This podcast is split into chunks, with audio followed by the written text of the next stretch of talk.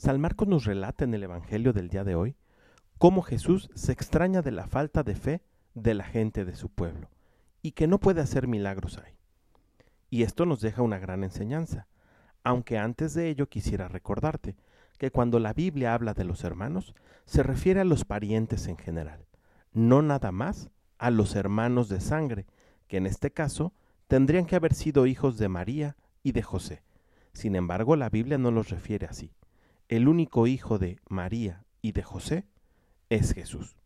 La enseñanza que hoy podemos descubrir en este Evangelio de San Marcos es que no podemos dejar que Jesús pase frente a nosotros y no darnos cuenta que en Él está nuestra salvación. La gente de su pueblo sabía que la sabiduría y el poder para hacer milagros no eran humanos, es decir, eran divinos.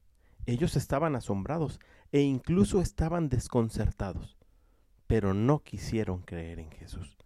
Y a veces a nosotros nos puede suceder igual.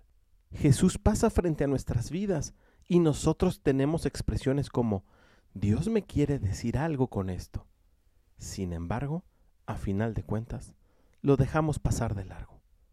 Que no nos suceda como a los compatriotas o paisanos de Jesús.